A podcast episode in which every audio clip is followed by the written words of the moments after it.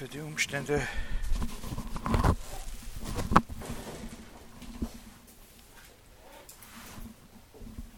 und begrüße Sie. Wir haben äh, vorige Woche unseren Überblick äh, zu Goodman abgeschlossen. Wir haben den Gedanken, dass äh, von ihm Ausdruck als eine Umkehrbeziehung zur Denotation äh, verstanden wird, versucht ein bisschen genauer nachzuzeichnen. Also der, Ober, der nächste Oberbegriff zu, zu Ausdruck ist dann eben Exemplifikation, aber das ist natürlich auch nicht der oberste. Also ich brauche das nicht auf die Tafel zeichnen, Sie können das auch so. Äh, es gibt noch über der Exemplifikation etwas, das hat keinen eigenen Namen. Das ist sozusagen die ganze Umkehrung der Denotation. Also wenn wir eine, eine Denotationsbeziehung zwischen einem sprachlichen Ausdruck und irgendeinem Sachverhalt oder einer Sache haben, dann können wir uns äh, den abstrakten Begriff sozusagen der ganzen Umkehrung äh, machen. Aber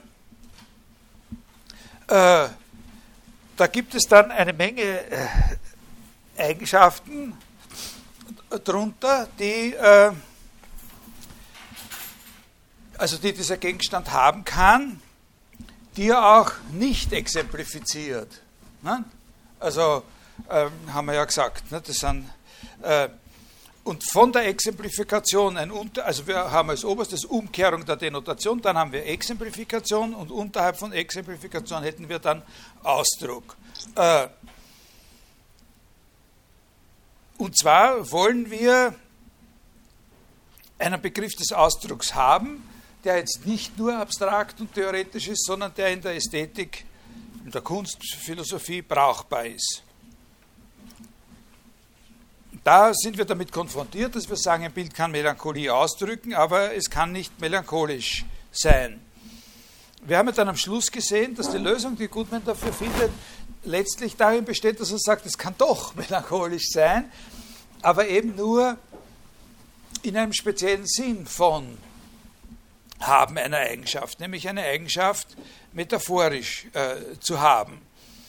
Äh, also diese Differenz zwischen dem buchstäblichen und dem metaphorischen Haben einer, einer Eigenschaft. Und das heißt nichts anderes, als dass man letztlich, wenn man diese Theorie irgendwie plausibel machen will, im Hintergrund doch äh, eigentlich so etwas wie eine ausgeführte, eine prinzipielle, grundsätzliche Theorie des Metaphorischen haben sollte. Äh, diese Metapherntheorie ist sehr interessant. Äh, letztlich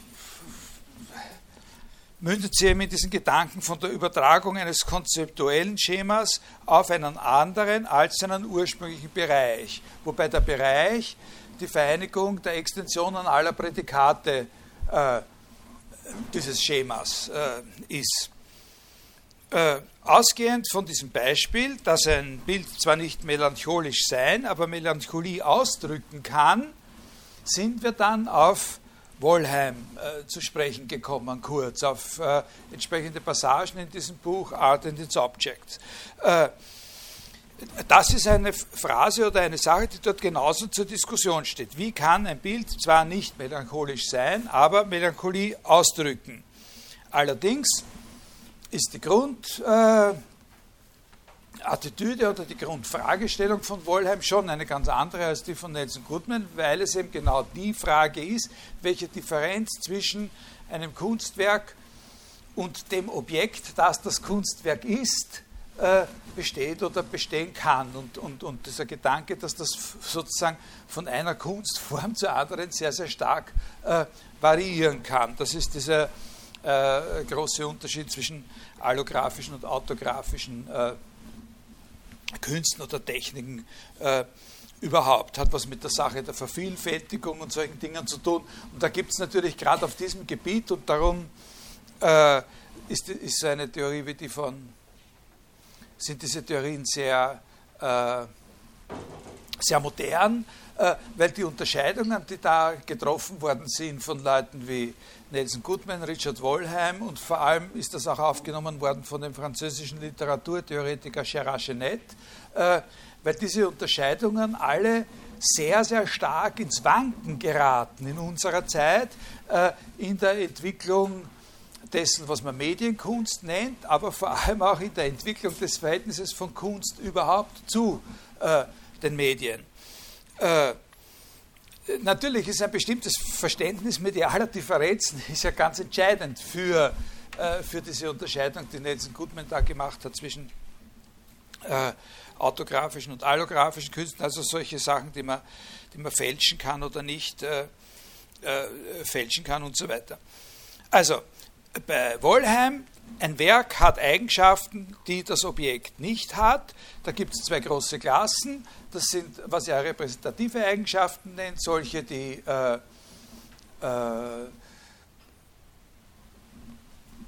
das, das, das Werk hat, aber das Objekt einfach nicht hat und solche, die er expressiv nennt, das sind solche, die das Werk hat und das Werk auch gar nicht haben kann. Und das sind für ihn vor allem Emotionen. Äh, das ist ein großer Unterschied jetzt wieder zu Goodman, weil bei dem alle möglichen, insbesondere sinnlichen Eigenschaften, ausgedrückt werden können. Während äh, bei Wollheim ist es so, dass das, was Ausdruck findet, eben immer grundsätzlich Emotion ist. Äh, wenn man es von Goodman her sieht, könnte man sagen, Wollheim schränkt die Frage der Expression von vornherein auf ein bestimmtes Begriffsschema ein. Ja, also Goodmans Theorie ist eine, die sagt, äh, Ausdruck oder Expression ist äh, äh, metaphorische Exemplifizierung. Äh, und weil es metaphorisch ist, setzt es voraus einen Transfer eines Begriffsschemas von einem Bereich auf einen anderen. Und passt. Und das ist jetzt ganz allgemein. So haben wir irgendwelche zwei verschiedene Bereiche, transferieren wir das Schema, dann haben wir eine metaphorische, einen Fall von Metaphorik. Und Wollheim schaut so aus, als würde der von vornherein sich nur für ein einziges solches Ursprungsschema interessieren, nämlich für die Emotionen. Ne? Äh, also man könnte sagen, äh, dass aber Wollheims Theorie vor allem zwei sehr wichtige strukturelle Züge an der Sprache der Emotionen herausarbeitet, nämlich, das können wir jetzt natürlich nicht äh, im Einzelnen besprechen, den Zusammenhang des mentalen Zustands mit den Resultaten von praktischen und poetischen, also herstellenden Aktivitäten auf der einen Seite und den Zusammenhang mentaler Zustände mit generellen Zügen der Lebenssituation, mit der Wahrnehmung einer großen Lebenssituation, in der sich ein so ein fühlendes oder affiziertes Individuum befindet.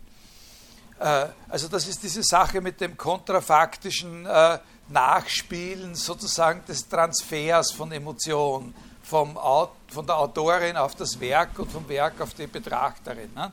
Äh, wenn man von einem Bild sagt, es ist traurig, haben wir letztes Mal gesagt, dann, dann meint man damit, dass es etwas, dass es ein Bild ist oder dass es etwas darstellt, dass es etwas ist, was eben eigentlich geeignet ist, Trauer auszulösen. Also was geeignet ist, ein Ausdruck von Trauer zu sein und was auch geeignet ist, Trauer auszulösen. Ganz unabhängig davon, ob es faktisch aus einem Zustand der Traurigkeit her geschaffen wurde und auch genauso unabhängig davon, ob es mich traurig macht. Es kann mich fröhlich machen, wenn ich sehe, sagenhaft traurig, sowas schön trauriges, so schaurig schön oder äh, lustig grauslich oder so, sagt man. Äh,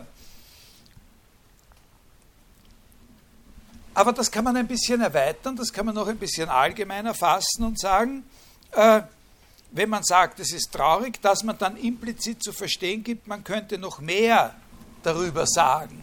Und eben dieses Mehr würde in eine Sprache gefasst sein, wo es eben um die Rolle des Bildes oder gewisser Inhalte des Bildes in einer deprimierenden Situation geht oder um seine Erscheinung als Resultat einer komplexen psychischen Dramatik oder irgend sowas. Nicht? Also, dass man diese, diese kontrafaktischen Vorstellungen, die wichtig sind, wenn wir die nicht wenn wir, wenn, wenn wir das uns nicht, das ist seine Theorie, dass wenn wir uns nicht so eine Vorstellung machen können, dass das Bild geeignet wäre, Trauer auszulösen oder so, dann haben wir keinen Grund zu sagen, es ist traurig. Äh, es, es gibt natürlich Leute, die trotzdem sagen, äh, in manchen Situationen sagt jemand trotzdem, es ist traurig. Äh, aber das ist dann eben nicht eine Frage von Aus, oder da gibt es dann welche, wo das nicht eine Frage des Ausdrucks ist, sondern die Frage des Verständnisses eines Zeichens. Zum Beispiel, wenn jemand sagt, alles, was dunkelviolett ist, ist traurig. Ne? Oder so, weil man in einem bestimmten Zusammenhang gelernt hat, dass das eine traurige Farbe ist oder sowas. Das, dann handelt es sich aber nicht um Ausdruck, sondern handelt es sich um die Dekodierung eines, äh, eines Zeichens. Äh, also man könnte sagen, man, man kann diese Wohlheim-Theorie auffassen als Konkretisierung der Gutmenschen-Theorie in einem ganz bestimmten Bereich. Ne? Wobei Wohlheim natürlich nicht der Auffassung ist, dass es sich äh, nur darum handelt, sondern das ist schon die Theorie des Ausdrucks, sofern das äh, die Kunstphilosophie betrifft. Damit jetzt Schluss. Also Schluss mit einem weiteren äh, und insgesamt dritten äh, glaube ich, wenn ich richtig zähle, dritten Teil in der Vorlesung. Wenn wir sagen, wir haben zuerst über diese Frege und Wittgenstein-Zusammenhänge gesprochen, dann äh, ein bisschen über Deleuze und, und Spinoza und jetzt da über, über den letzten Gutmann hauptsächlich. Äh, jetzt fangen wir mit etwas ganz was Neuem an und, und erst im Laufe der Zeit, also heute ganz Pomali, wie man hierzulande sagt, und äh, äh und, und es wird sich dann schon herausstellen, wo die Dinge zusammenhängen mit den früheren. Wir fragen uns jetzt ganz einfach ein bisschen nach dem Ausdruck Expressionismus in seinem Gebrauch in der Kunstgeschichte. Und heute ganz trocken und sehr simpel, eigentlich nur Terminologie äh, geschichtlich. Äh, ist aber auch äh, eine ganz lustige Sache, weil die Frage, was das Wort Expressionismus bedeutet, gar nicht so einfach zu beantworten ist. Auch wenn wir als äh, helfende Einschränkung uns äh, äh, vornehmen, dass es eigentlich nur um seine Bedeutung für eine bestimmte Tendenz in der Kunst des 20. Jahrhunderts gehen soll. Denn auch wenn wir die Frage mit dieser Einhängung stellen, sollte doch als Antwort ein Begriff herauskommen, ein Konzept herauskommen,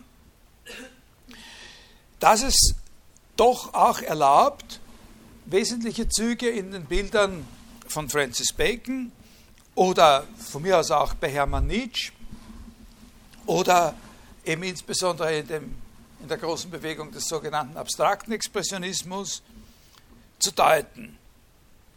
Das will man ja mit solchen Überlegungen erreichen. Jene Allgemeinheit, die analytisch sozusagen fruchtbar ist und nicht nur zur nachträglichen Abstempelung einer Gruppe dient, die man sozusagen dingfest machen kann, sondern es soll, wenn man über solche Terminologie, begriffsgeschichtlichen Zusammenhänge nachdenkt, ja herauskommen, ein Begriff, der eine Aussagekraft hat, auch genau für solche Künstlerinnen und Kunstrichtungen, die sich selber nicht so bezeichnet hätten. Das ist ja der Witz. Also wenn wir das nur rekonstruieren wollen, warum und wieso die, die so heißen, sich selber so bezeichnen, haben wir dazu gekommen sind, das mache ich am Anfang jetzt relativ ausführlich. Aber das ist eigentlich nicht der Sinn der Sache, sondern der Sinn der Sache ist ja, etwas daran herauszuarbeiten, was uns dazu dienen kann, Phänomene, die nicht gleich mit einer bestimmten Nomenklatur daherkommen, auch anhand dieses Begriffes zu durchleuchten, partiell vielleicht was positiv Gemeinsames zu identifizieren, möglicherweise auch vielleicht nur Gegensätze oder so. Aber so eine Frage natürlich, was hat der amerikanische abstrakte Expressionismus mit dem zu tun, was man der ursprüngliche Expressionismus genannt hat in, in, in, Zentral- und Nordeuropa, das ist schon eine evidenterweise sinnvolle Frage. Aber zuerst eben noch viel bescheidener, ganz, ganz bescheiden und reduziert, was bedeutet Expressionismus in der Einschränkung auf genau jene Kunstrichtung, die schon ursprünglich und in ihrer Entwicklung so genannt worden ist. Und das ist dann tatsächlich ein relativ handliches Phänomen. Da hat man es zu tun mit einer Zeitspanne von circa 1910 bis etwa 1930, sehr großzügig gedacht. Und man hat da einen gewissen kanonischen Kern von Künstlern, Künstlerinnen, die auf jeden Fall äh, getroffen werden von der Bezeichnung. Und die Frage ist eher, wie weit soll man den Bereich da jetzt dann wirklich noch ausdehnen und wie und warum kommt eigentlich der Begriff ins Spiel? Und, und das sind, wie gesagt, trivial trocken klingende Fragen, aber eigentlich drollig. Äh, es gibt äh, einen Fixpunkt, bei dem man anfangen muss. Ich hoffe, dass ich da auf das richtige Dings komme. Ja, das ist im April 1911 die 22. Ausstellung der Berliner Sezession. Äh, und einer der Ausstellungsräume dort war einer Gruppe junger Maler aus äh, Paris gewidmet. Und im Vorwort zu dem Ausstellungskatalog sind diese Leute, diese Maler als Expressionisten bezeichnet worden. Also das ist ein Fixpunkt. Da haben Sie eine große Ausstellung, da haben Sie eine repräsentative Gruppe von, äh, von Malern, Braque, Terrain, Picasso, de Flaming, äh, und die werden dort die Expressionisten oder als Expressionisten bezeichnet. Äh, in den Besprechungen der Ausstellung äh, ist auch das Wort weiterverwendet worden. Also in den Zeitungsbesprechungen und, und in dem, was über die Ausstellung später geschrieben worden ist, ist eben immer wieder diese Bezeichnung Expressionisten verwendet worden für diese Gruppe. Und hat von da an schnell eine große Geläufigkeit äh, gewonnen. Äh, und es hat sich vor allem in Deutschland, Österreich und in den skandinavischen Ländern eben diese Kerngeschichte, könnte man sagen, des Expressionismus entwickelt. Eine sehr selbstständige Entwicklung ist das. Im deutschen Sprachraum vor allem eben zentriert auf diese beiden Gruppen der Brücke, Nolde, Kirchner, Bechstein, Schmidt-Rotluf und so, und auf der anderen Seite des Blauen Reiters.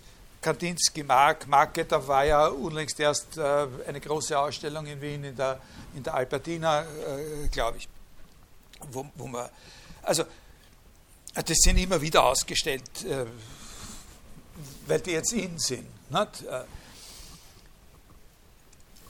Wenn man das so sagt, heißt das aber überhaupt nicht, dass man die Sache des Expressionismus grundsätzlich nur aus der Perspektive der Malerei betrachten sollte oder dürfte. Vom Ausgangspunkt Blauer Reiter her zum Beispiel kann man durchaus Verbindungen mit wichtigsten, ganz, ganz wichtigen Komponisten und, äh, und, und, Dichtern finden. Wir bleiben jetzt mal bei der Malerei. Aber man kann auch, wenn man von der Quelle ausgeht, die ich da benannt habe, von diesen Gruppierungen, haben sie eben nicht nur, wenn sie wollen, nicht nur Verbindungen in die Geschichte der Malerei, sondern auch in die Geschichte der Literatur und in die Musikgeschichte. Was mich einmal sehr interessiert hat vor vielen Jahren, was ich mich gefragt habe, ist, wieso man damals in, dieser, in diesem Ausstellungskatalog diese, Mal, Katalog diese Maler Expressionisten genannt hat. Wieso eigentlich? Der Katalog selber bietet dafür keinerlei Erklärung. Und es ist vor allem deswegen eine interessante Frage, weil diese Künstler selbst, diese Gruppe hier, für sich tatsächlich einen gemeinsamen Namen hatten, also die sind in dem Ausstellungskatalog, sind die, die Expressionisten genannt worden. Die haben aber schon, bevor, bevor der Ausstellungskatalog geschrieben worden ist, Gemeinsamkeiten untereinander erkannt und haben sich selber einen Namen gegeben. Der hat aber nicht die Expressionisten geheißen, sondern Le Fauve. Die Wilden. Und unter diesem Titel hatten sie auch Renommee und eine Bekanntschaft, eine Berühmtheit in Frankreich. Der bedeutendste Exponent dieser Gruppe, die Fauve geheißen haben damals, ist in Berlin überhaupt nicht ausgestellt worden. Das war Henri Matisse. Also, das ist ein Grund, sich zu fragen, warum sind die dort auf einmal Expressionisten genannt worden, wo sie doch sowieso schon einen Namen gehabt haben, der in den 80er Jahren des letzten Jahrhunderts ja dann noch einmal berühmt geworden ist, weil da hat es auf einmal neue Wilde gegeben wieder. Ne? Äh, die auch wieder nach einer Zeit lang des Vergessens sehr in sind und wo ein paar von denen äh, wieder stark ausgestellt werden, in den Vereinigten Staaten zumindest. Fischl, Schnabel und, und diese Leute. Also wenn man da beginnt nachzuforschen, wo das Wort eigentlich herkommt, dann findet man einige ganz interessante Quellen, die allerdings das gemeinsam haben, dass sie auf keinen Fall Vorbild für die Verwendung in diesem Ausstellungskatalog gewesen sein können. Aber die sind trotzdem nicht uninteressant. Ich erwähne nur zwei solche Fälle. Äh, Im Jahr 1901 hat in Paris ein Maler namens Julien Auguste Hervé im Salon des Indépendants einige Bilder gezeigt, für die er selber den Begriff Expressionisme verwendet hat. Das waren aber überhaupt nicht solche Bilder wie von denen oder von den deutschen Expressionisten, sondern das waren akademisch-realistische Bilder und das war ein überhaupt nicht besonders aufregender Amateurmaler in Wirklichkeit.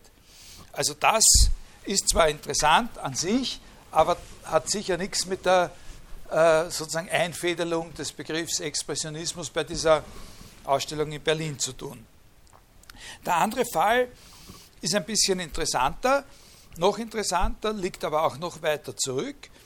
Das ist eine schottische Zeitschrift. Jetzt schauen wir mal, das ist der RW. Und das andere ist eine schottische Zeitschrift 1850, Tate's Edinburgh Magazine. Da ist, im Jahr, da ist ein anonymer Artikel erschienen, in dem die Rede ist von einer neuen Schule von Malern, einer sogenannten Expressionist School of Modern Painters. Klingt toll, wenn man das wo liest, am Artikel über eine, steht nicht, Expressionist School of Modern Painters, dann glaubt man, die haben in Schottland schon sozusagen den, den Nolde gekannt oder sowas. Äh, das sind neue Maler, Maler, die in einer neuen Art malen, nämlich aus einer Verweigerungshaltung heraus. Die ganzen Errungenschaften der neuzeitlichen Malerei werden von denen abgelehnt und verweigert, sowohl die bildarchitektonischen Errungenschaften wie die Farbgebung und so weiter. Und stattdessen sehen diese Leute, so sagt der Autor, ich habe aber da kein wörtliches Zitat, stattdessen sehen diese Leute die langweilige konventionelle Idealität byzantinischer Madonnen als erstrebenswert an. Also wenn er da im Sinne hat, das sind natürlich die Präraffaeliten, Rossetti, Hand und so weiter. Äh, äh,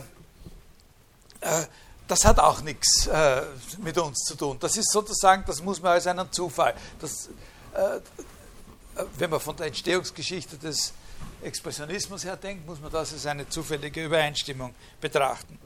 Ein bisschen in eine ähnliche Richtung geht eine Verwendung des Wortes Expressionismus im Jahre 1910, das ist schon näher, und auch durch einen sehr wichtigen Mann, nämlich durch Abi Warburg. Da handelt es sich um eine Besprechung von Fresken eines zeitgenössischen Künstlers, eines gewissen Hugo Vogel, aber was Warburg da meint mit Expressionismus, ist auch so ein vormodernes Stilelement, so ein vormoderner Touch, so wie es auch die Präraffaeliten äh, eben, eben, haben, ein erzählender Bildstil mit Anklängen ans Mittelalter. So. Also das kann es auch nicht gewesen sein, obwohl man natürlich schon in beiden dieser Verwendungen, also bei dem äh, schottischen Artikel da und äh, bei Abi Warburg eine gemeinsame Opposition gegen eingeübte, verpflichtend gewordene, neuzeitliche Bildsprache erkennen mag. Aber das ist etwas, was natürlich auch zutrifft auf die Art und Weise, wie sich das Barock aus der Gotik äh, entwickelt oder so. Also das ist nicht eine, äh, eine griffige äh, Verwendung. In Wirklichkeit ist es so, dass es ein ganz bestimmter Mann, ein Einzelmensch gewesen ist, bei einer ganz bestimmten einzelnen Gelegenheit, der dieses Wort auf die Sache Expressionismus auf die Sache draufgesetzt hat, und zwar ohne dass er es wollte, noch dazu, unabsichtlich. Äh, und das war ein gewisser Roger Fry. Äh, also das heißt nicht, dass der von den Leuten, die da stehen, jetzt der bedeutendste ist, aber für uns ist er sozusagen der, der, der uns interessiert. Ich weiß nicht, ob Sie den kennen. Wer kennt den? Wer hat schon mal was von dem Roger Fry gehört von Ihnen? Äh, wenn man sich mit der Kunstgeschichte des 20. Jahrhunderts befasst, dann muss man ihn eigentlich kennen. Äh, man kann auch äh, in der Philosophiegeschichte auf ihn stoßen. Und ich bin in der Philosophiegeschichte auf den gekommen. Also nicht über die Kunst, sondern über die Philosophiegeschichte. Natürlich äh, eher indirekt. Äh, und äh, damit fange ich, fang ich an. und dann sage ich etwas über seine Rolle in dieser Angelegenheit und, und dann geht es halt irgendwie weiter. Also ich bin auf den gekommen, weil ich eine Vorlesung gehalten habe vor Jahrzehnten zu dem Thema der Philosophie in Cambridge am Anfang unseres Jahrhunderts. Also ich habe eine Vorlesung einmal gehalten über Philosophie in Cambridge überhaupt und da habe ich insbesondere gesprochen über das 16. Jahrhundert und das frühe 17. Jahrhundert, also über das elisabethanische Zeitalter und die Phase im ersten Viertel des 20. Jahrhunderts.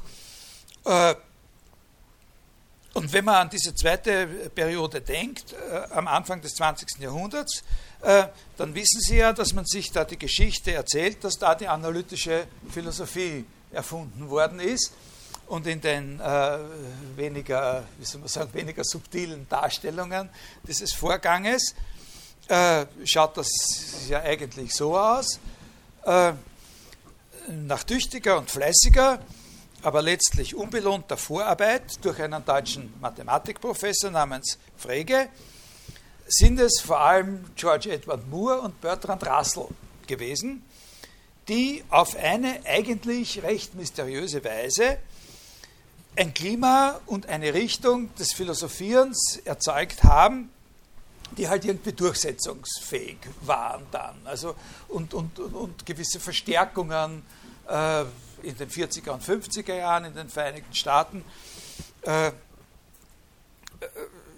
oder zuerst in Wien, nicht, in, den, in, der Zwischenkrieg, in Wien der Zwischenkriegszeit und in den 40er, 50er Jahren in den Vereinigten Staaten, äh, dann äh, also sozusagen diese, diese Tradition geschaffen haben.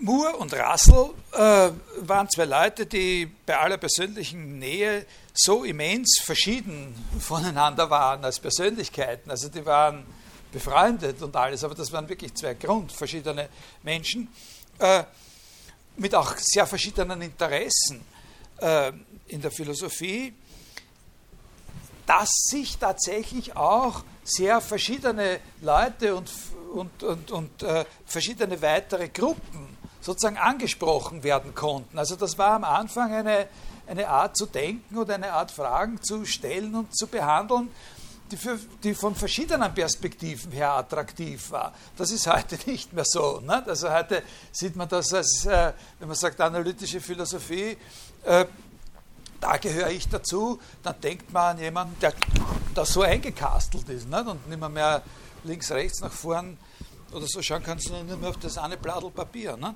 Äh, das war überhaupt nicht so, sondern es war eine Sache, die war für viele ganz, äh, von ganz verschiedenen Seiten her, sind da, haben sich da Leute angesprochen äh, gefühlt. Und so hat sich eben bis in die 30er Jahre eine breite und in sich eigentlich recht vielfältige Bewegung entwickelt. Und was mich damals, wie ich diese Vorlesung gehalten habe, auch sehr interessiert hat, war genau dieses eigentliche intellektuelle Klima an dem Ursprungsort.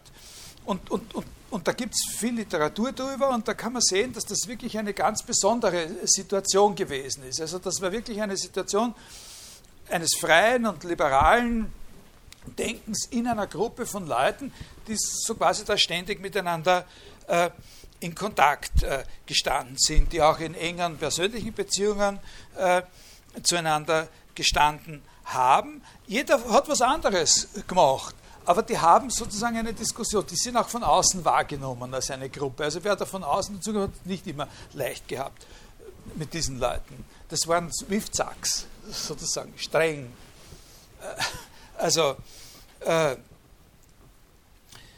Leute, die in, die in eine Diskussion mit Bertrand Russell und George Edward Moore und eventuell noch mit John Maynard Keynes zusammen hineingekommen sind, sind meistens auch dann wieder weinend rausgegangen. Äh, da ist es später auch der österreichische Amateurphilosoph Ludwig Wittgenstein äh, hineingekommen oder dazugekommen zu dieser Gruppe, der sich dann ja professionalisiert hat in einer äh, recht erfolgreichen Weise als Philosoph. Der hat sich aber da in dieser Szene nie äh, zu einer aktiven Figur machen lassen. Also der wollte, also der hat diese Leute gekannt und war mit vielen von denen wirklich gut befreundet. Also vor allem mit Russell und mit dem Keynes äh, sehr eng befreundet und, und, noch mit anderen. Aber der wollte sozusagen nie ein Mitmacher sein. Äh, obwohl er natürlich äh, faszinierend war für die alle. Also die waren alle von ihm sehr, sehr beeindruckt. Äh, also die wichtigen Leute in dieser Gruppe waren äh, Keynes und, und vor allem der Lytton Strachey. Äh,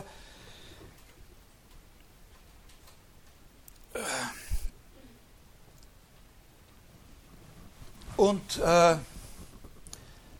und der war eben der Stretchy, der war eben zusammen mit den Stevens-Schwestern, äh, also der späteren Virginia Woolf bzw. Vanessa Bell, äh, so eine Hauptfigur in der sogenannten Bloomsbury äh, Group. Über den Lytton Stretchy gibt es einen Film. Äh, das ist nicht ein Film über ihn, sondern über die Frau, die er dann irgendwann einmal geheiratet hat, Carrington. Mal gesehen jemand? Die Frau hieß Carrington und der Film heißt Carrington. Und äh, das Interessa äh, also das ist eine interessante Sache, aber äh, also diese Leute kennen Sie ja alle, nicht? Diese, diese Namen. Die haben eine, eine Gruppe gebildet, die haben auch zeitweise zusammen gewohnt und so und haben viele, viele andere Sachen zusammen gemacht. Und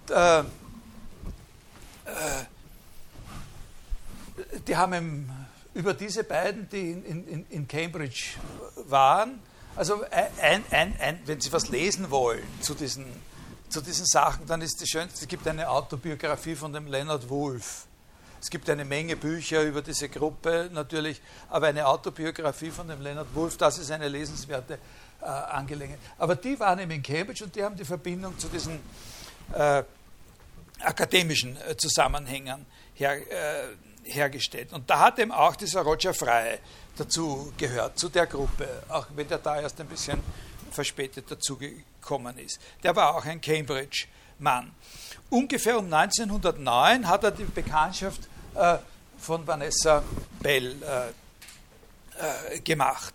Da war er schon ein bekannter Mann, ein Künstler, ein Kunstkritiker, ein Kunstmanager, war schon über 40 Jahre alt, hat sich hauptsächlich mit klassischer italienischer Kunst beschäftigt, bis er so um das Jahr 1905 herum erfasst worden ist von einer Faszination für Cézanne.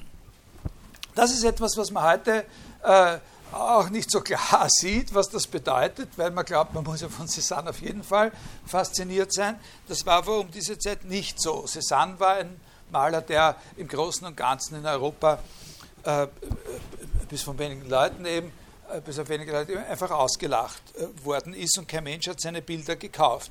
Aber, aber dieser Roger Frey hat sich von dem Moment an, wo er mit Cézanne in Berührung gekommen ist, für moderne Malerei und nicht äh, für klassische italienische Kunst äh, interessiert.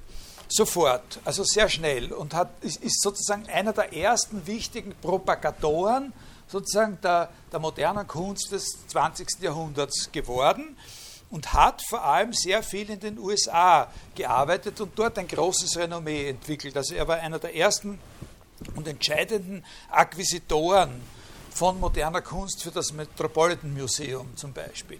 Also das sind schon, das ist, das sind schon Leute, die auf die, das ganze Verständnis und auf die ganze Präsenz von moderner Kunst im 20. Jahrhundert einen unermesslichen Einfluss haben, so jemand wie der. Äh, wie er wieder nach England zurückgekommen ist, hat er weiterhin regelmäßig Kunstkritiken geschrieben. Äh, und äh, Clive Bell, der Mann von der Vanessa Stevens, der war eben auch in, äh, in Paris gewesen, hat sich für moderne Malerei interessiert, hat sich äh, da sehr gut ausgekannt und die haben sozusagen in der Gruppe, die zwei, die haben in dieser Gruppe sozusagen zunächst einen Fokus auch einen Zut, nicht so sehr auf Literatur, was da vor allem Literatur und Kunsthandwerk waren die Gebiete, auf denen diese Gruppe tätig war und die haben auf Kunst äh, einen Schwerpunkt entwickelt.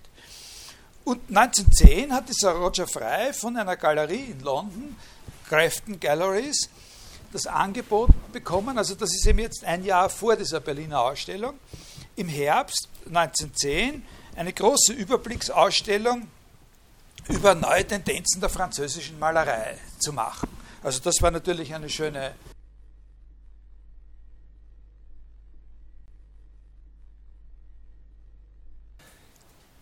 Also aus dem Vorwort äh, zu der Grafton Galleries Ausstellung. Von diesem McCarthy. Der sagt da Folgendes. Also das ist jetzt mal eine Sache, das ist ein Aspekt, was er da sagt. In no school does individual temperament count for more. Its methods enable the individuality of the artist to find completer self-expression in his works than is possible to those who have committed themselves to representing objects more literally.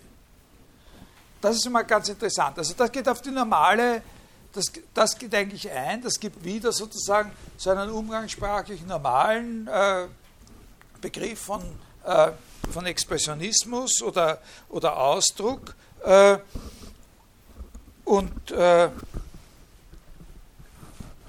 schauen Sie insbesondere auf das Wort, also die Künstlerinnenperson mit ihrer Self-Expression. Nirgends ist mehr Platz für diesen für, diesen Selbst, für diese Selbstdarstellung. Sich selbst, und äh, das können wir bei diesen Leuten finden in einem Grad, der viel, viel höher ist als bei allen, die sich äh, daran orientieren, dass sie irgendwelche Gegenstände buchstäblich oder eben, ja, die würden wir vielleicht sagen, realistisch darstellen müssen. Ne? Also der Gegensatz mit der Literal Representation. Und es wird gesagt, dass das, äh, äh, das wo, wo, es darum geht, dass Temperament ist, Emotionen sind und so. Zustände, Emotionen der Künstlerin selbst. Aber es kann sich auch, und jetzt ein zweites Zitat, um Emotionen handeln, die nicht einfach sozusagen durch Referenz auf das Innenleben der Künstlerinnenperson identifiziert werden, sondern die differenziert und spezifiziert werden durch Beziehung auf unabhängige Objekte. Da sagt er, und das ist der, ein zweiter wichtiger Punkt. They were interested in the discoveries of the Impressionists only so far as these discoveries helped them to express emotions which the objects themselves ev evoked. Also nicht einfach irgendwelche Emotionen, die man hat oder nicht hat, sondern worauf, was sozusagen ihr Erbe von den Impressionisten war, das war sozusagen äh, die Aufmerksamkeit darauf, Emotionen zum Ausdruck äh, zu bringen, äh, die von bestimmten Objekten ausgelöst wurden. Das ist ein, ein sehr, sehr wichtiger Punkt. Das ist der entscheidende Punkt, sozusagen die Rolle, die bestimmte Objekte in der Identifikation und der Unterscheidung voneinander von Emotionen spielen können. Und dann spricht er noch von einer dritten Sache, die charakteristisch sei für alle diese Maler, auf die wir dann auch nochmal eingehen werden kurz. expressiveness of the whole design. Also was er da äh, hervorhebt ist, dass die Ausdruckskraft in diesen Bildern steckt, sozusagen eine Ausdruckskraft der Bilder als Ganzer ist. Dazu sage ich dann in der heutigen äh, Stunde noch ein bisschen was, wie wichtig das ist. Also, dass es die Ausdruckskraft des Bildes als Ganzen ist.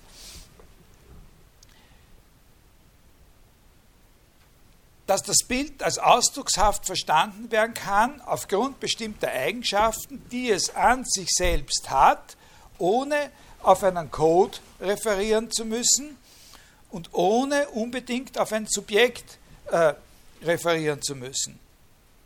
Aber natürlich wird eine Interaktion gedacht, nämlich die Interaktion mit dem Rezipienten. Also da können Sie an dieses Modell von Wollheim denken. Diese Interaktion kann dann entweder eine aktuelle sein oder so wie sich Wollheim das denkt, ist das eine kontrafaktische, eine imaginierte Interaktion zwischen dem Bild und dem Rezipienten. Das Bild sollte unter idealen Umständen, sollte genau dieses Bild am besten von allem, was überhaupt geben kann, in mir Trauer auslösen.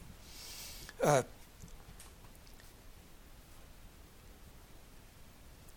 man kann nur deshalb sagen, dass das Bild ausdrucksstark in diesem oder jenem Sinn ist, weil es in der Rezipientin eine bestimmte Reaktion jetzt entweder virtuell oder aktuell in diesem Sinn auslöst. Also das Wichtige ist hier natürlich, der Kontext, der durch die anderen Voraussetzungen gegeben ist, dass kein Code benötigt wird und dass der Künstler mit seinen Emotionen bei der Wirkung, die das Werk auf die Betrachterin ausübt, nicht mit einbezogen sein muss. Da gibt es einen Satz, den Roger Fry selber einmal in einem Artikel im Jahr 1909 geschrieben hat. The forms themselves generate in us emotional states die Formen als solche sind es, die in uns sozusagen die Emotionen hervorbringen. Das hat eben seinen besonderen Witz genau dann, wenn es auf diese dritte Bedeutungsmöglichkeit von Ausdruckshaftigkeit gemünzt wird. Und da hört man natürlich schon Dinge voraus, äh, also in diesem Satz, die Formen selbst bringen in uns emotionale Zustände hervor. Da hört man schon das Thema, äh, das ein Hauptthema in Kandinskis äh, Buch über das Geistige in der Kunst aus dem Jahr 1911, zwei Jahre später. Da ist das die große Devise. Und natürlich kann man auch Paul Klee dann diesen Gedanken immer wieder durcharbeiten, hören. Der Begriff Form trägt ein großes Gewicht in dieser Aussage. Und man kann auch gar nicht so einfach sagen, das ist ein, ein, ein dehnbarer Begriff. Äh, weder bei Frey noch bei Kandinsky oder bei Klee kann man sagen, das ist das und das Form. Das oszilliert sehr stark zwischen sehr weit entfernten Polen, was hier Form heißt. Äh, zum Beispiel, äh, dass das gewisse zeit- und konventionsunabhängige Gegebenheiten sind die sozusagen das Material der Malerei bilden. Bei Kandinsky werden diese Zeit- und geschichtsunabhängigen Gegebenheiten, die heißen dann ja auch, glaube ich, ausdrücklich Wesenheiten. Die Farbe, das Dreieck, sozusagen, oder das Eckige, oder das Runde. Das sind Wesenheiten. Die einzelnen Farben haben auch solche Wesenheiten, zeitunabhängig. Gelb äh, also wo diese Aufforderung ist gelb, so ist gelb. Ne? Immer, das gehört zum Wesen von Gelb, dass es so ist. Und, und zum Wesen von Blau gehört sowas. Ne? So, so ungefähr. Also man glaubt, man kann das lesen dann bei, bei Kandinsky. Äh, aber es gibt auch einen anderen Pol, der überhaupt nicht auf, äh, also der wirklich ganz am anderen Ende des Spektrums äh, einen konstruktivistischen Pol, wo Form sozusagen wirklich die Kreation der Künstlerin ist. Ja? Und die Form, das, was die Künstlerin kreiert hat, die Form, die sie kreiert hat, nicht so sehr, was in ihrem eigenen Kopf vorgeht, das ist dann wieder eine andere Geschichte, vielleicht spielt sich dort auch so ein Drama ab, aber, äh, Aber was für die Rezeption interessant ist, ist die Form, die da geschaffen worden ist und die jetzt in einer einmaligen Weise, die es sonst nicht gibt, jetzt eine einmalige Reaktion auslösen soll, die mit keiner anderen äh, vergleichbar ist. Aber sehr, sehr wichtig ist eben, dass für diese große Bandbreite das Wort Form verwendet werden kann und dass nicht einmal Inhalt gesagt wird und einmal Motiv oder so. Äh, da gibt es natürlich auch einen Zusammenhang von diesem äh, Formbegriff her oder von dieser Verwendung des Begriffs Form her. Gibt es natürlich einen Zusammenhang zu einem ganz anderen Aspekt, der in der Entstehung des Expressionismus, vor allem im, im deutschen Sprachraum, aber vor allem auch in Frankreich, schon eine sehr bedeutende Rolle gespielt hat. Äh, diese programmatische Universalität, Kulturunabhängigkeit. Ne? Also in diesem, die Formen sind es, die in uns äh,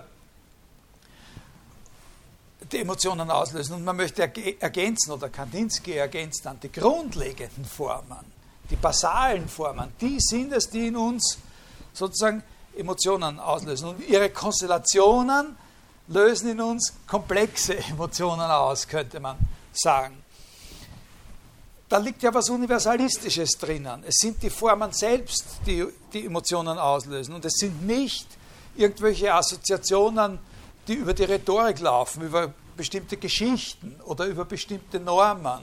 Also zum Beispiel, dass alles fröhlich ist, was die Mundwinkel hochzieht und alles traurig, was die Mundwinkel hängen lässt oder so. Ja? Äh, und da gehört dazu, das ist sehr wichtig und wird viel zu oft, viel zu wenig beachtet, diese, dieses Bestehen der frühen Expressionisten darauf, dass man ihre Kunst zusammensehen muss mit der Kunst der sogenannten Naiven. Das ist ein sehr, sehr wichtiger Punkt mit der Kunst der afrikanischen Völker, mit mittelalterlichen Holzschnitten, mit Kinderzeichnungen. Buchstäblich zusammensehen muss. Der Almanach des Blauen Reiter aus dem Jahre 1912 hat 50 Illustrationen, 100, 150 Illustrationen, dieser Almanach. Das Jahrbuch von 1912, 150 Abbildungen. Ein Fünftel davon ist von deutschen Künstlerinnen und Künstlern, ein Fünftel von französischen. Und die restlichen drei Fünftel beinhalten Volkskunst aus Bayern, Russland, Südamerika, Bilder von Henri Rousseau, Kunst aus Ozeanien, aus dem deutschen Mittelalter, Amateur- und Kinderzeichnungen, altägyptische Sachen, japanische Duschzeichnungen. Also weit mehr als die Hälfte war dieses Sammelsurium, ungeordnete Sammelsurium. Also das ist schon eine sehr starke Aussage, das muss man irgendwie, äh, das muss man verstehen, da muss man drüber nachdenken. Da kann man nicht nur einfach so äh, drüber hinweggehen und sagen, naja, die haben halt selber noch nicht nur gehabt oder so. Ne? Also haben sie noch ein paar andere Sachen abgebildet. Das kann ja nur heißen, wir wollen so gesehen werden wie das alles. Aber was heißt das alles? Also das Programm, die Botschaft liegt in dem Sammelsurium. Wir wollen so gesehen werden, wie man das alles sieht, nämlich so, wie man überhaupt alles sieht, ohne eine spezielle äh, Voreinschulung und so, wie man einer Sache gegenübertritt, die man eben nicht kennt, zu der man keinen intellektuellen Zugang hat. Die Formen, wie sie von selber zu uns sprechen. Das ist völlig klar. Äh, es ist ja überhaupt nicht einmal die geringste Spur einer Aufforderung, in diesem Katalog, in diesem Almanach und auch nicht bei solchen Künstlern wie Braque oder Picasso, die sich äh, für afrikanische Kunst interessiert haben, dass man jetzt Ethnologe werden müsste, um den Zusammenhang zu verstehen zwischen dieser Kunst und ihrer eigenen. Überhaupt nicht. Man soll nur hinschauen. Verstehen Sie? Das ist, sehr, das ist ein sehr wichtiger programmatischer Punkt, der, das, äh, äh, der, der, da gemacht wird. Äh, dass uns trotzdem etwas sozusagen ganz deutlich anspricht an allem dem. Und nur auf dieser Ebene möchte ich, auf dieser Ebene, wie man von allem diesem ganzen Sammelsurium, das man unter Anführungszeichen ja nicht versteht, dessen Hintergründe man gar nicht kennt und gar nicht kennen soll. So sollt ihr meine Sachen sehen, sagt jemand wie äh, Picasso. Also das muss man sehr, das muss man im Gedächtnis haben, wenn man diesen Begriff der Form äh, konfrontiert wird, was das eigentlich heißt. Dass es ein Gegenbegriff ist, dieser Begriff, der, diese Vorstellung von der Form selbst die uns anspricht. Ein Gegenbegriff gegen die Interpretation oder gegen das immer schon interpretiert sein, gegen das äh, Vorverständnis, gegen den Kanon, den irgendwann einmal wer ausgearbeitet hat, natürlich ausgearbeitet hat im Rückgriff auf Gewohnheiten, die sich schon vorher gebildet haben und so weiter. Äh, und da sehen Sie natürlich schon, dass es da auch einen Weg gibt, einen relativ klaren Weg, der natürlich nicht immer beschritten werden muss oder vor allem nicht immer gleich beschritten werden muss, einen Weg von dieser Kunst äh, in die Abstraktion. Dass das kein, kein zwingender Weg ist, aber auch sicher kein, äh, kein Bruch. Ne? Sozusagen die, diese reine Form sozusagen dann als solche zur, äh, zum Material sozusagen konstruktiver Arbeit äh, zu machen. Rein begrifflich spricht da gar nichts gegen die Konzeption einer malerischen Abstraktion, die expressiv ist und nicht äh, irgendwie geometrisch oder sowas. Ne? Äh, solche Tendenzen gibt es ja auch äh, in der Musik. Ne? Also noch einmal zurück zu, zu Frey und, äh, und McCarthy. Eine Bemerkung noch äh, zur Abrundung. Die eine von den Bedeutungen, die das Expressive hat, der Ausdruck von Emotionen, die das Objekt in der Künstlerin auslöst. Also da wird auf eine eigene Möglichkeit des Wortes Ausdruck äh, gezielt. Da geht es wirklich ganz, ganz wesentlich jetzt um die, um die Persönlichkeit äh, der Künstlerin. Emotionen, die durch Objekte ausgelöst werden. Also da gibt es einen historischen Zusammenhang mit leichter Abweichung natürlich gegenüber dem Impressionismus. Relevant sind die Emotionen, die ausgelöst werden. Eine Abweichung mit Kontinuität sozusagen. Ne? Wenn man sagen könnte, gut, für die Impressionisten ist relevant das Sehbild oder das letztlich ausgelöst wird. Aber auch schon nicht? sozusagen Unterbrechen eines, eines Codes. Nicht? Die, in, der, in der Art und Weise, wie das Bild hergestellt wird, ist, ist sozusagen die, äh, also ich soll dann das Objekt sehen, ich soll diese Kathedrale da sehen, aber die Kathedrale selber wird nicht in demselben Sinn gemalt oder hingezeichnet, wie sie vorher gemalt oder hingezeichnet worden ist, sondern gemalt und hingezeichnet wird was anderes. Aber dieses andere wird genau deswegen so, wie es ist, hingemalt, diese kleinen Fleckerln oder so, äh, damit ein bestimmtes Bild gesehen wird also wie von vielen und auch im Katalog immer wieder bemerkt wird, ist ja, können Sie sich ja anschauen, ist ja auch bei, äh, bei Velázquez schon.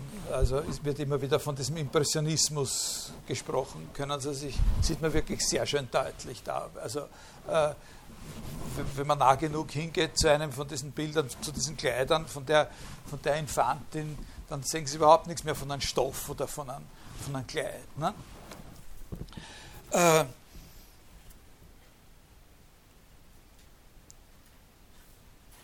Aber der andere Aspekt ist wichtiger, nämlich, dass hier von Emotionen nicht die Rede ist auf der Basis einer Theorie.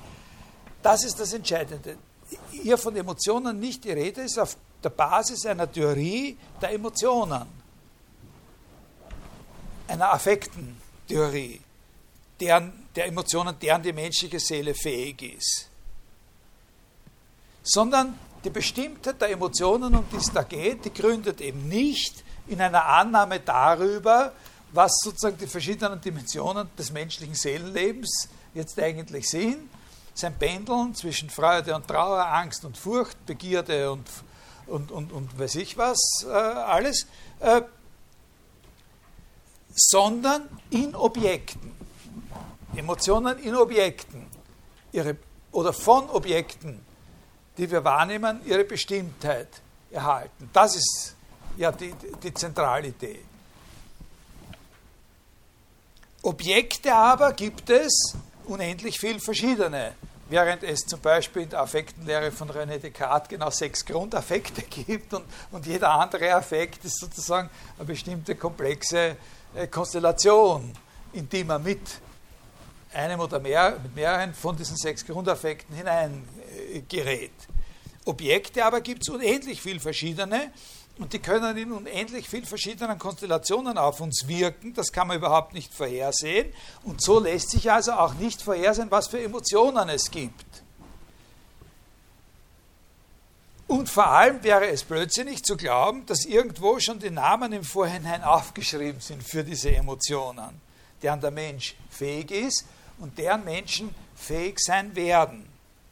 Das ist ein ganz kapitaler Punkt in der Geschichte des Expressionismus, diese, äh, äh, diese Entdeckung oder, oder sozusagen dieses Ergreifen der unendlichen Vielfalt von Emotionen, die von verschiedenen Objekten oder man, natürlich sagt man Objektkonstellationen in uns ausgelöst werden können. Also die Idee, äh, wie soll man sagen, die konventionelle Affektenlehre äh, räumt natürlich auch dem, dem Objekt äh, äh, eine Rolle ein beim Auslösen der Emotion.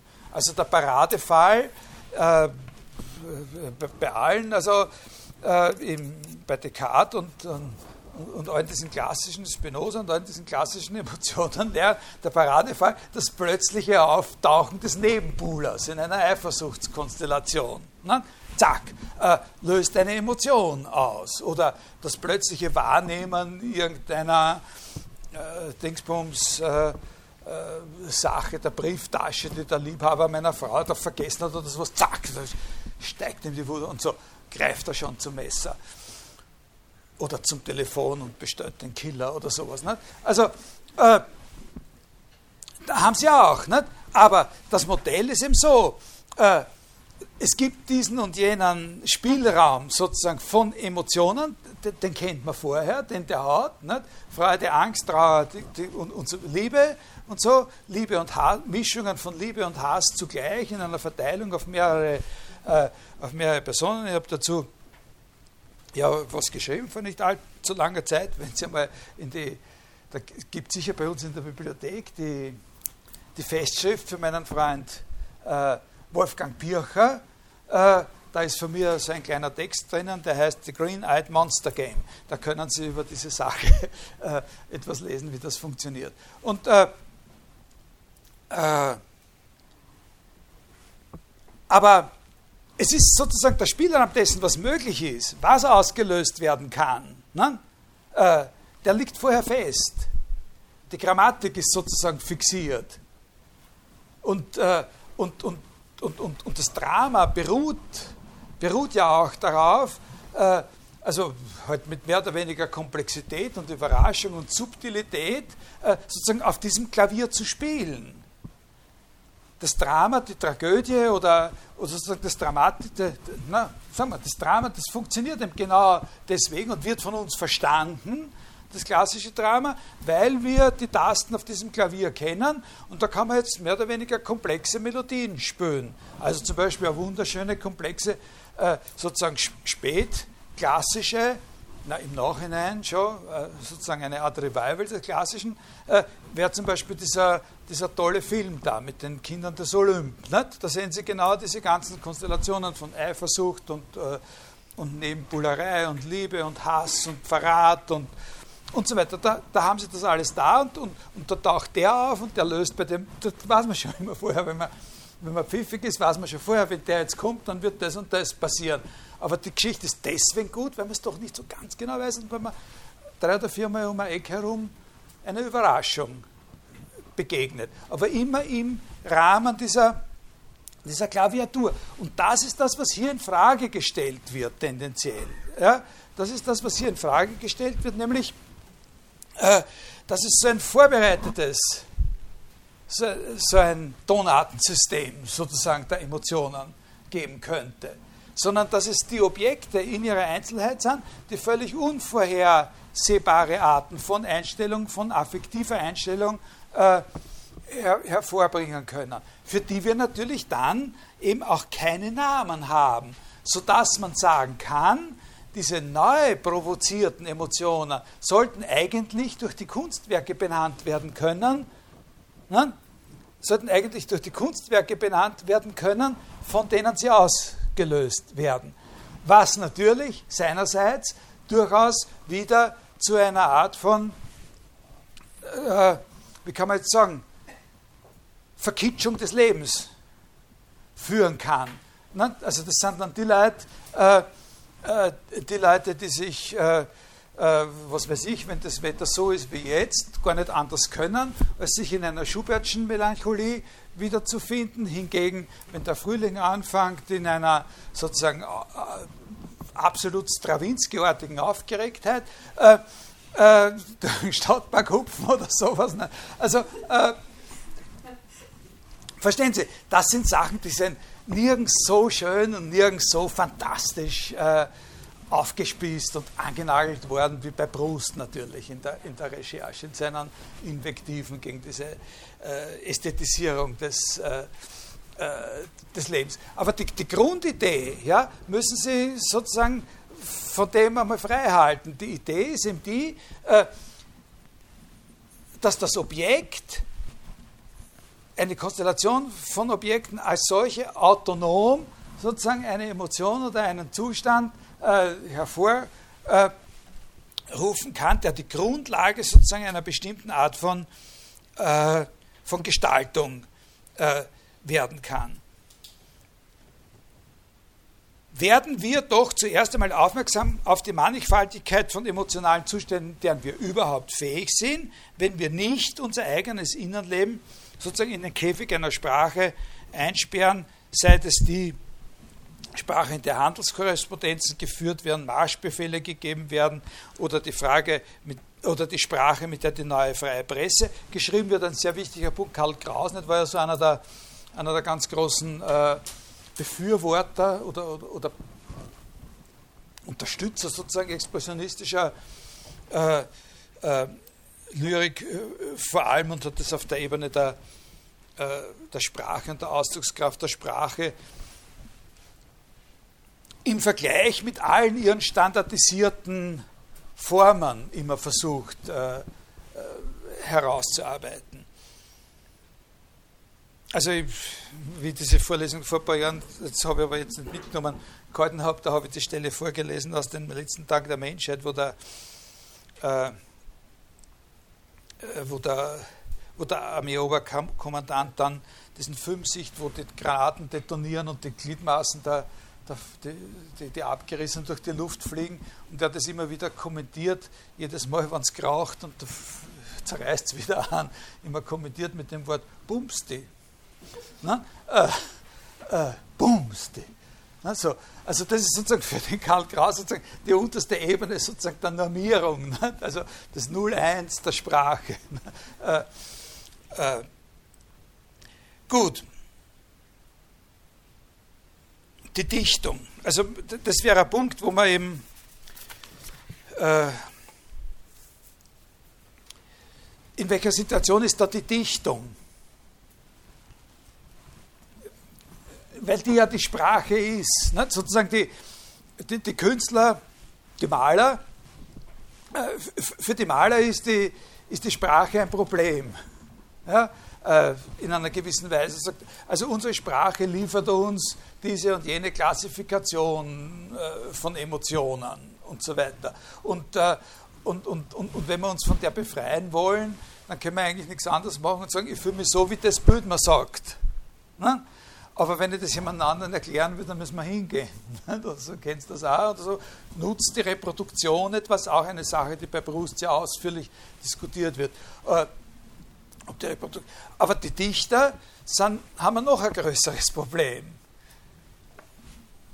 Weil die können die Sprache gar nicht sozusagen verlassen. Das, also unter dem Gesichtspunkt ist es sehr interessant, die, äh, die, die, expressionistische Lyrik äh,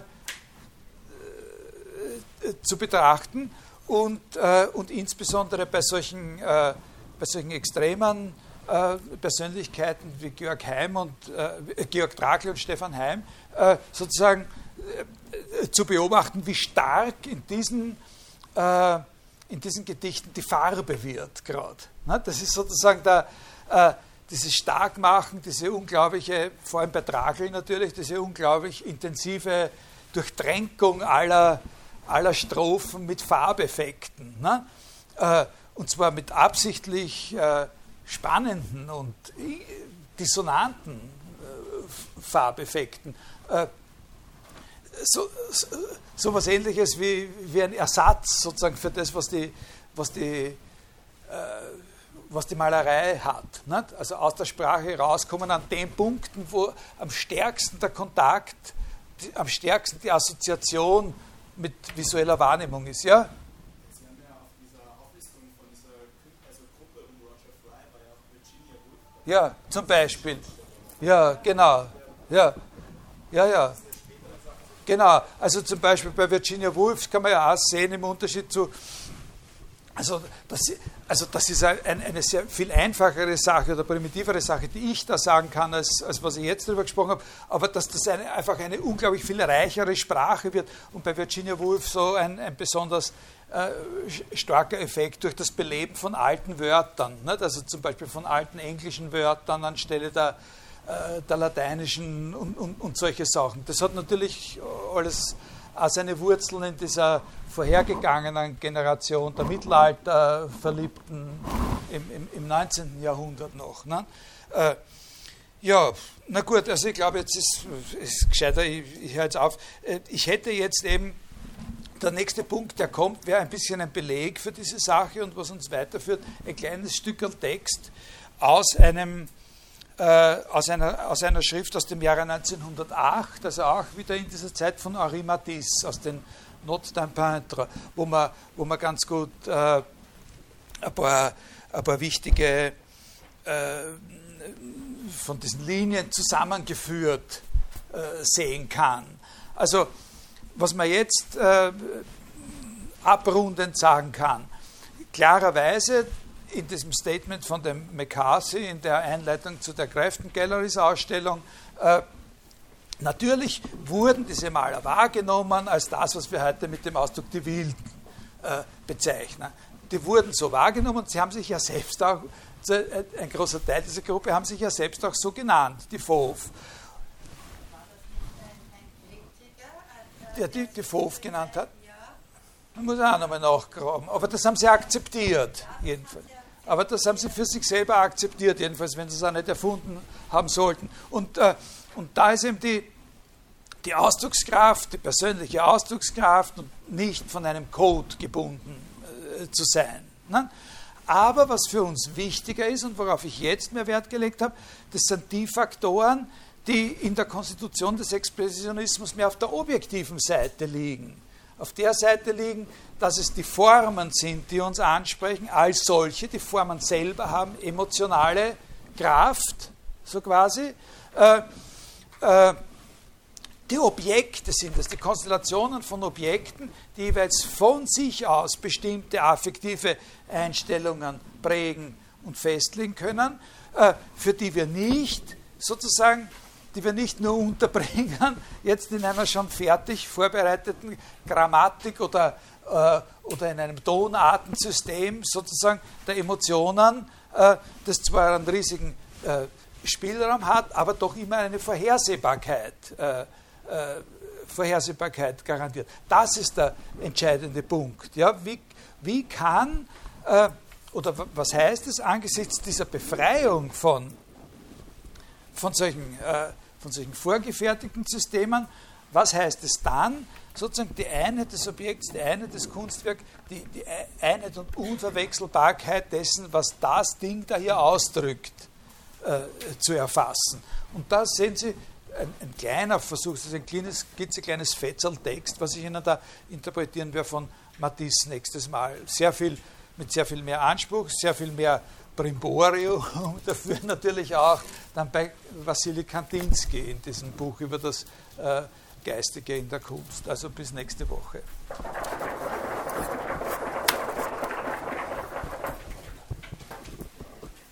Jetzt habe ich da